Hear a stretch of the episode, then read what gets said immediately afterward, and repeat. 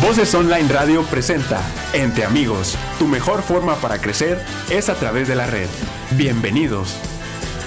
Hola, ¿cómo han estado? Mucho gusto. Otra vez estamos conectados contigo y estamos en este canal que se llama Entre Amigos con el doctor Córdoba. Transmitimos desde la ciudad de Monterrey y estamos conectados por medio de esta plataforma de Zoom hasta la Ciudad de México, donde vamos a tener un tema muy importante que es infecciones genitales en femeninas. Este, este tema lo va a dar un excelente doctor que es buscado por todas las, las los, este, los colegios de, de distintas áreas, tanto medicina interna como ginecología y otras áreas más, para dar estos temas porque él es infectólogo. Y estamos hablando del doctor Gerardo Casanova Román, él es infectólogo y actualmente es el subdirector del Hospital General doctor Maximiliano Ruiz Castañeda de los Servicios de Salud en el Estado de México. Doctor Casanova, muchísimas gracias por aceptar esta invitación y de hablar de este tema porque las actitudes de nuestro pueblo han cambiado, nuestra, nuestra juventud ha cambiado en cuanto a su vida sexual y esto pues conlleva que muchas veces se tengan algunos procesos de infecciones y ellos no conocen nada. ¿Y qué más que hablar con un experto como usted, que toda la gente lo quiere y lo estima, por toda esa gama de, de, conocimiento que tiene y esa actitud que nos da en sus, en sus pláticas, que todo el mundo quiere estar presente y no perdérsela. Muchas gracias. Muchas gracias, amigo. Muchas gracias. Creo que me pusiste el saco demasiado grande. No, nada más lo que se debe. ¿eh? Gracias. Pues sí, este, lo que, pues vamos a, charlar sobre esto que sí, verdaderamente sí es cierto, es un problema de salud pública. Sobre todo ahorita estamos pues con los ojos puestos en, en los adolescentes, que sí, sí, este, como dices tú, han cambiado las situaciones y, y hay un poco de problemitas respecto a la epidemiología de estos casos. ¿Y qué, qué es una infección genital en las femeninas? ¿Cómo se define? ¿Qué es? ¿Qué es? Fíjate que es eh, el, el, aumento de algún microorganismo dentro de eh, estos, eh, el área genital, sobre todo vulva y vagina. La vulva, la parte externa, pues, porque a veces la gente piensa que todo es vagina, ¿no? La vulva es la parte externa y la vagina, pues, es, valga la expresión, el tubo que corresponde a eso, a ese órgano, a ese aparato reproductor femenino. Hago esto porque quiero que sepan que el doctor es presidente fundador de la Asociación Mexicana para el Estudio de Enfermedades de Transmisión Sexual. Es por eso de la plática. Es jefe de la Clínica de Infecciones de Transmisión Sexual e investigador del Instituto Nacional de Perinatología para Infecciones. Entonces, esto es muy importante. Por eso es la invitación para que sepan con quién estamos hablando. ¿Qué es una vaginosis? ¿Por qué es vaginosis? Sí, eh, eh, eh, dentro de las infecciones vaginales, resulta que la mayor parte de, de los casos generalmente cursan con un proceso inflamatorio. Pero en el caso de la vaginosis en especial, es una situación de infección pero que no cursa con, la mayor parte de las veces no cursa con un proceso inflamatorio, por eso no es una vaginitis, se llama vaginosis a ese proceso, en el que fundamentalmente lo que ocurrió es que la microbiota vaginal, lo que antes se llamaba flora, este, ya está en desuso el término flora, porque flora, pues, eh, entiende uno como que pertenece al mundo vegetal, y no, esto es una serie de, bacterias, hongos y otras, y otros eh, microorganismos, pero bueno, la vaginosis en realidad lo que tiene es que, tiene, es que existe una disminución de una bacteria protectora de la vagina, que ya desde hace más de un siglo eh, eh, describió, se llaman lactobacilos. Cuando los lactobacilos, que son bacterias protectoras, disminuyen, entonces el resto de los microbios de la, de la vagina aumentan. Y este desequilibrio es lo que se conoce como vaginosis y que se manifiesta como flujo, un flujo fétido. O sea, generalmente las señoras dicen, ay, tengo un olor como a pescado. Sí, Huelo a pescado, huelo mal. Más, más bien ellas mencionan, dicen que traen un olor fuerte. Traen un olor fuerte. En teoría, cuando los, los, los interroga uno, dicen, bueno, sí, huele a pescado. Esto, este estudio, esto, ¿cómo se puede diagnosticar? ¿Se diagnostica por citología, por estudios en el consultorio? ¿Qué, qué, hay que hacer con la mujer para ver lo que es esta vaginosis? Y eh, algunas gentes, eh, algunos médicos cuentan con un, un, este, microscopio en su consultorio y eso es maravilloso porque esto ayuda rápidamente a hacer el diagnóstico. Generalmente en el, en el consultorio se puede hacer el diagnóstico a través de dos puntos, este, digo de cuatro puntos en realidad. El, el, médico, eh, al interrogatorio, pues eh, escucha que la paciente dice, tengo una fetidez espantosa y cuando tengo relaciones huelo todavía más horrible porque el semen contiene también un olor que es una mina, se llama la, el, tipo de moléculas. Esta mina se llama espermina, que huele como a pescado. Entonces, cuando imagínense ustedes las bacterias que tiene esta paciente que están produciendo uh, pues aminas también, trimetilamina, etcétera. Y entonces cuando se juntan se potencia el olor y entonces huele mal. Bueno, ¿cómo se puede hacer el diagnóstico? Bueno, el interrogatorio nos dice que la paciente que tiene una fetidez y que, este, pero que no tiene comezón y ardor, pero que sí ve que ha aumentado el flujo transvaginal, que deja en su ropa interior ahí una manchita que, este, que luego se seca, que, que no es muy grumosa, no es este, como, el, como atole, sino que es así más líquido, generalmente homogéneo, decimos.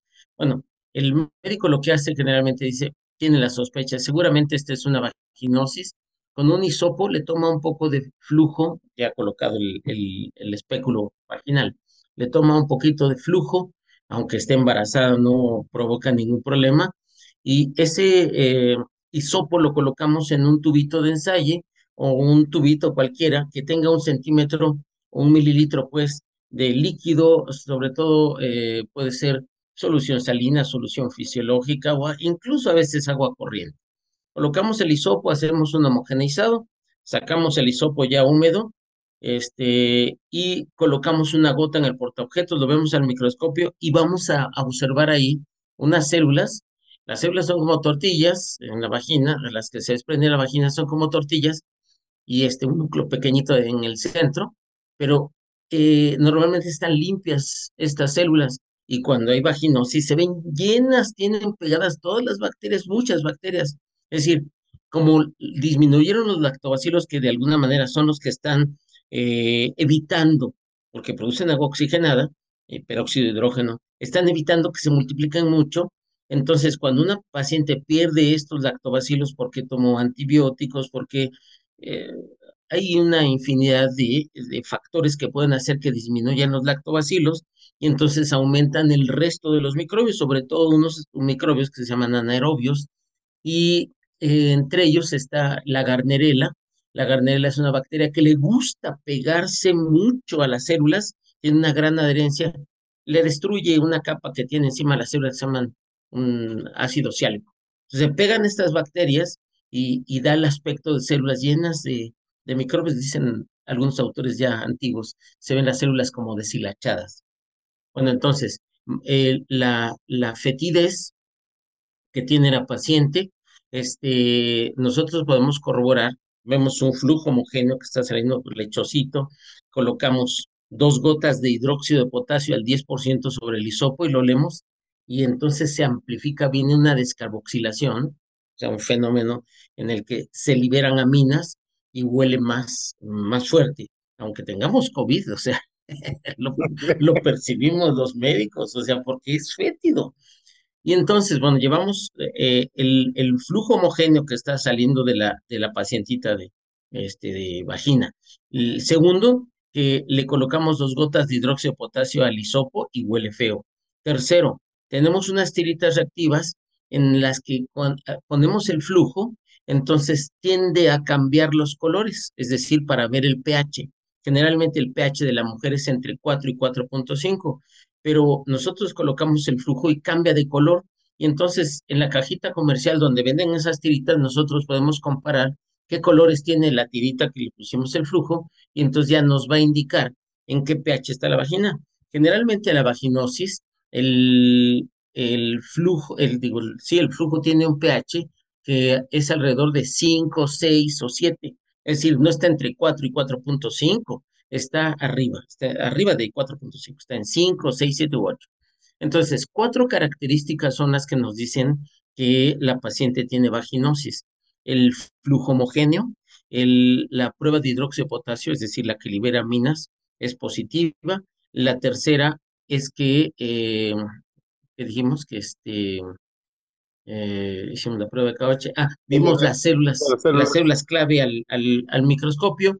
Y entonces, bueno, flujo homogéneo, pH arriba de 4.5, este, células clave y prueba de aminas positiva. Si tiene tres de estos cuatro criterios, entonces la paciente tiene vaginosis. Y bueno, si nosotros no contamos con el microscopio en el consultorio, no, no tenemos tiritas de pH, no tenemos prueba de hidróxido de potasio, por ejemplo, entonces le solicitamos a la paciente que se vaya a hacer un cultivo de exudados cérvico vaginal y generalmente en el cultivo dice, se aisló el principal microorganismo, se aisló Garnerella vaginalis. Pero además, el químico puede hacer una prueba que, se llama las pruebas de Nugen, entonces, que tienen unas calificaciones, entonces tiene calificación de una cruz, dos cruces, tres cruces, cuatro cruces, y ya nos dice, si tiene una vaginosis este, leve, una vaginosis mm, característica, así, con, todas las cruces, entonces ya nosotros le indicaremos el, tratamiento sobre todo con anaerobicidas, porque pues lo que están elevados son los anaerobios. Entonces aquí ya teniendo este diagnóstico, se le va a dar un tratamiento específico para disminuir esto y con la posibilidad de que en algunas ocasiones pueda repetirse esta infección. Sí, eh, con mucha frecuencia, una paciente que este, no, no, le han, no se le ha explicado que los lavados las duchas vaginales son dañinas o que después de un tratamiento antibiótico de amplio espectro pudiera eh, romper con el equilibrio de esa microbiota. En realidad no es que eh, sea una infección de transmisión sexual porque la gente se asusta, ay, de seguro mi esposo. No necesariamente. En la mayoría de los casos es un desequilibrio de la microbiota, como os dije, una disminución de los lactobacilos. El problema es que si una paciente, como no tiene comezón de ardor, muchas pacientes dicen, ay, nada más tengo un flujo este de mal olor, no, no me, no me irrita. Entonces no va al médico y, se pasa el tiempo con su vaginosis. Y entonces puede terminar en una complicación que se llama enfermedad pélvica inflamatoria. Los microorganismos se meten por el cuello de la vagina, ahora pasaron por el cuello hasta la cavidad uterina, se van hasta las tubas uterinas y de ahí se sale y se va a la cavidad abdominal provocando algo que se llama enfermedad pélvica inflamatoria, que con el tiempo cada vez se van haciendo adherencias, o sea, como una especie de, de este, pues no sé, como telarañas del tejido que, conectivo. Eh, sí, y, y, y, hasta pus. Entonces ya, ya caemos en otro problema. Y si la mujer está embarazada y se deja la vaginosis, podría meterse los microbios y romper las membranas, ruptura prematura de membranas y parto pretérmino incluso hay casos en los que puede llegar hasta la septicemia y puede llegar hasta morir. Qué bueno que está comentando esto, doctor, porque eh, la mujer a veces se deja y no se atiende. Entonces, es muy importante lo que dice el doctor Gerardo Casanova para que las mujeres estén enteradas que estos cambios deben atenderse. Otro problema muy importante, las candidiosis vaginales, las, las, las que dicen que hay tratamiento para las chicas bien. ¿Qué es una candidosis? Sí, el, la candidosis, eh, o la gente también la conoce como candidiasis, candidiasis o candidosis, es eh, el, el, aumento de, de, un microorganismo, son hongos, este, que generalmente vienen en forma de levaduras. Toda todos los, eh, la gente tenemos este tipo de levaduras en regiones húmedas, en la boca, en el esófago, en el ano, en vagina. Entonces, el chiste es de que siempre está en un, en un nivel, en, en poca cantidad. Es un colonizador, es alguien que ya es un honguito que normalmente vive en estas regiones húmedas. Pero depende a veces de algunos factores para que esto pudiera aumentar. Por ejemplo, que una paciente es diabética, entonces el número de levaduras aumenta y entonces empiezan ya a provocar, a dar síntomas. Eh, una paciente que es obesa, una paciente que está embarazada, una paciente que vive en un lugar donde hay mucha humedad, calor húmedo, o una paciente que consume muchos carbohidratos, muchos azúcares. Entonces, todo esto puede favorecer la multiplicación y rebasar el número, pues que normalmente debe existir. ¿Qué número sería? Si yo veo al microscopio, normalmente el microscopio tiene tres objetivos, 10, 40 y 100. Entonces, cuando lo veo al 40, si yo estoy viendo al 40 que hay 0, 1, dos o tres levaduras, es una paciente que está con el número normal de levaduras en la vagina. Pero si yo veo que tiene cuatro, cinco, seis, siete o incontables, puede ser que la paciente tenga, digo, no puede ser, la paciente ya tiene una candidiasis o candidosis. Y entonces ahí tendría yo que darle un tratamiento. ¿Por qué? ¿Cuáles son las manifestaciones de esta paciente? Bueno, la paciente tiene un flujo abundante, pero aquí es grumoso. Aquí es como un atole, pero que tiene grumos. Eh, algunas ocasiones es tan seco que parece hasta como requesón. Entonces, así, así a veces decimos en, la antigua escuela de, en, los, este, eh, los eh, médicos de la antigüedad, para poder ser más académicamente, para hacer, para hacer más evidente esto, decían como queso cottage. Entonces las pacientes llegan así, dicen, tengo como, pues como grumitos de queso, de algo raro, feo, y me da una comezón espantosa. Entonces ya sabemos que tiene una cándida. Una candidosis. Ahora, hablando, estamos hablando de alguna infección vaginal por bacterias y otra por hongos. ¿Esto se puede juntar y hacer una vaginosis mixta? Sí, eh, resulta que este, una paciente que, por ejemplo, tiene cándida o tiene vaginosis, que tiene cándida o tiene vaginosis, después se pueden eh, asociar. Eh, una paciente, por ejemplo, que tiene alguna infección recurrente, le llamamos recurrencia cuando tiene tres o más episodios, sobre todo cuatro episodios en el año de vaginosis o de cándida, se llama recurrencia. Entonces, cuando una paciente ya tiene, ha tenido cuatro episodios, por ejemplo, de candidosis, entonces eh, esa situación de irritación de la vagina, porque aquí sí hay inflamación, entonces en esta situación de candidiasis o candidosis, entonces la paciente eh, repetidamente, entonces está inestable su microbiota, ya no hay tanta buena protección. Entonces, una paciente diabética, una paciente qué sé yo, que ha tomado muchos antibióticos. Entonces esa paciente con una gran facilidad tiene el desequilibrio de la microbiota y al ratito ya está padeciendo. Entonces también otra de las cosas, por ejemplo, candidiasis y luego aparece vaginosis. O al revés, tenía vaginosis y luego aparece la candidiasis por la misma humedad que tiene. Aunque les voy a comentar, el pH que normalmente debe existir es de 4 a 4.5, pero cuando se eleva, generalmente tiende a caer en una vaginosis pero si disminuye, o sea, se hace de 3, de 3.5, entonces la paciente tiene acidez en la vagina, un poquito exagerada, y entonces la cándida le encanta. Y si la paciente es obesa, diabética, lo que sea, entonces se van a multiplicar las levaduras. Sin embargo, en una paciente que tenga vaginosis, sí le puede aparecer la cándida, porque la cándida se adapta a cualquier pH, y entonces ya tiene una infección mixta, y obviamente el tratamiento que tengo que darle es un tratamiento mixto. La paciente que tiene vaginosis es una paciente que tiene mucho riesgo a ruptura prematura de membranas eh, y parto pretérmino, por ejemplo, o a enfermedad pélvica. Es bastante grave el, problema, pero casi muchas mujeres no le hacen mucho caso a eso porque no tengo comezón ni ardor, lo único que tengo es flujo de mal olor y es terrible. Una candida al contrario, tiene muchos síntomas, la paciente no soporta la comezón, el ardor, pero es menos grave desde el punto de vista de producción de, o sea, de complicaciones. De complicaciones, de complicación. Así es. Ahora, una pregunta que nos están haciendo. ¿A qué edad se presentan estos problemas? ¿Aparecen en la menopausia? Esto puede aparecer a cualquier edad.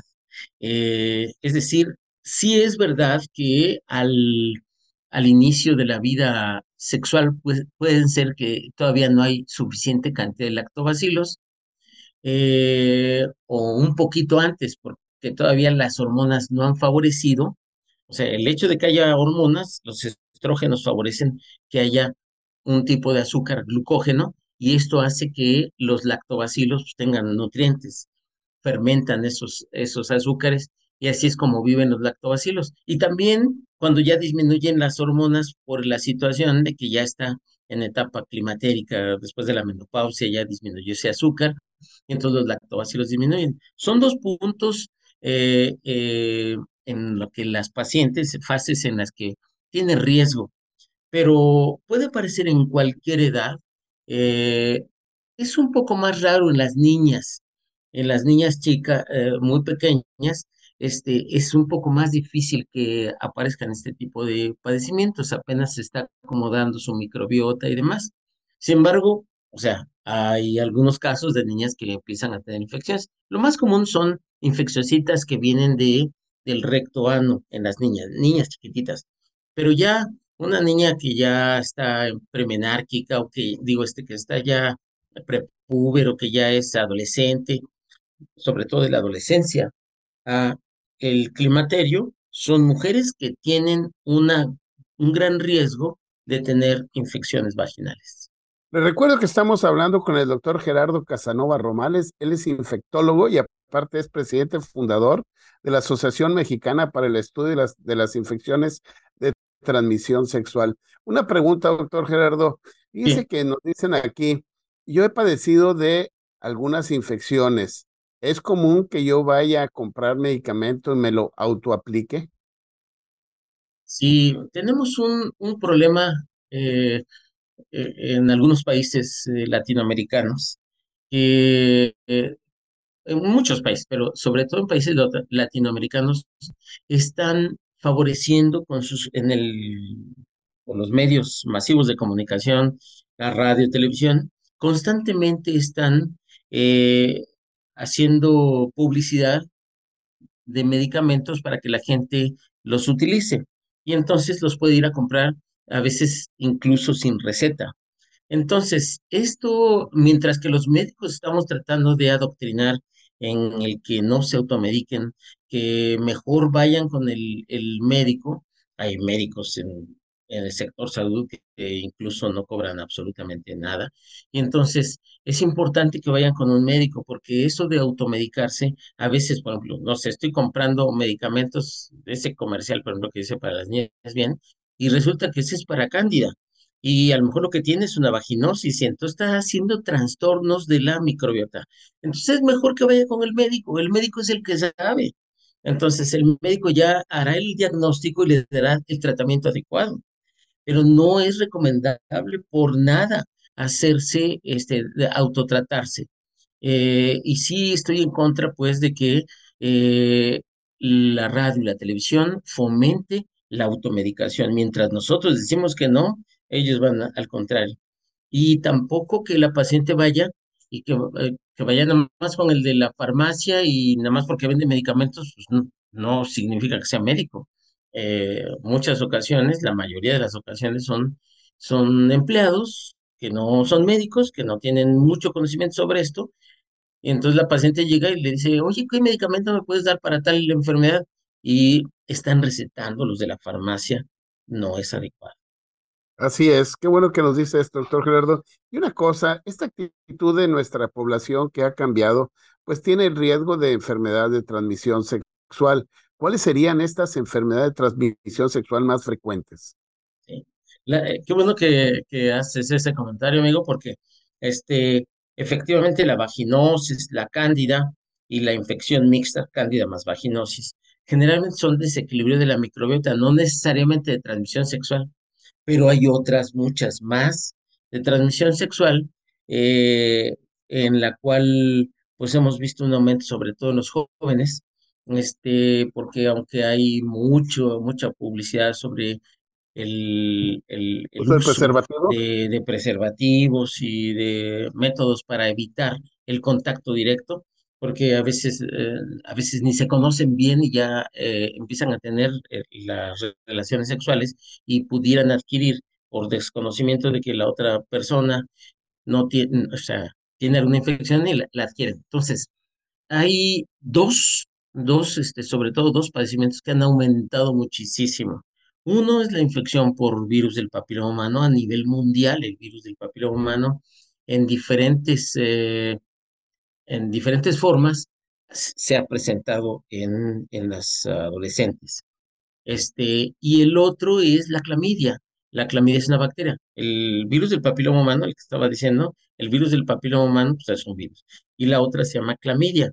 La clamidia es la bacteria más abundante también en el mundo eh, de transmisión sexual, porque ahora estamos hablando ya de transmisión sexual. Las otras es por desequilibrio de la microbiota, a veces se puede adquirir por transmisión, pero fundamentalmente las que ahora estamos hablando de virus del papiloma humano, de clamidia, generalmente en la mayor mayoría de los casos se adquirió a través de la relación sexual o en algunos otros casos al pasar el, bebé, al pasar por la vagina en el parto, pudiera adquirir alguna, alguna de estas infecciones.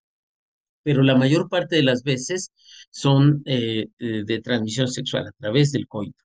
Entonces, la, la clamidia está muy relacionada, además es, la clamidia es una bacteria silenciosa. ¿A qué me refiero? A que no da casi síntomas la paciente se da cuenta después de ya haber tenido mucho tiempo con su pareja o sus parejas y dice, no me puedo embarazar, ¿qué está pasando? A veces estaban usando un método anticonceptivo y pensaban que por eso no se embarazaban y cuando ya lo suspenden, de repente dicen, ¿por qué no me embarazo? Bueno, porque esta bacteria silenciosa pero va subiendo, va ascendiendo, se mete por el cuello del útero, eh, se, estaciona un buen rato en el cuello del útero, pero luego se mete más, se invade la cavidad uterina, las trompas, y en esas tubas las empieza a inflamar hasta que tanta cicatrización pueden llegar a taparse una o las dos. Si no es que antes, eh, al medio taparse, este, ya no puede pasar el óvulo.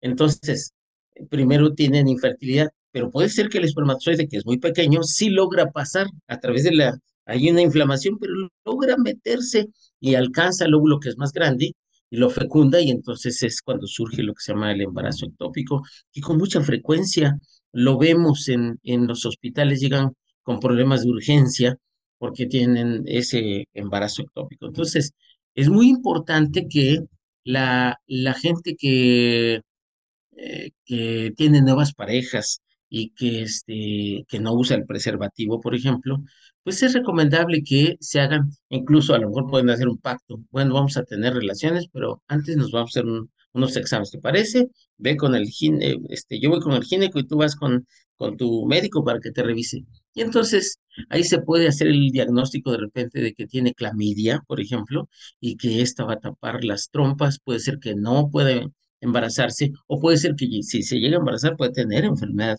digo, este eh, embarazo ectópico o enfermedad pélvica inflamatoria, que en México es un poco más rara por, por causa de clamidia, sobre todo es por vaginosis, la enfermedad pélvica inflamatoria. Y en el caso del hombre, puede meterse el microbio, es menos frecuente, pero de todas maneras puede ocurrir, se mete hasta el testículo, eh, hay una estructura donde los, se almacenan y y maduran los espermatozoides que se llama el epidídimo, entonces le puede dar orquiepididimitis, se llama. El paciente dice, no, no sé por qué tengo piquetes o dolor testicular, y, o antes, antes de, el, igual es silenciosa, no sé por qué me escurre como un, como saliva, como baba, dicen los pacientes, a través de la uretra y dejo en la, en la truza, dejo una mancha. Entonces, hay que tener mucho cuidado con la clamidia.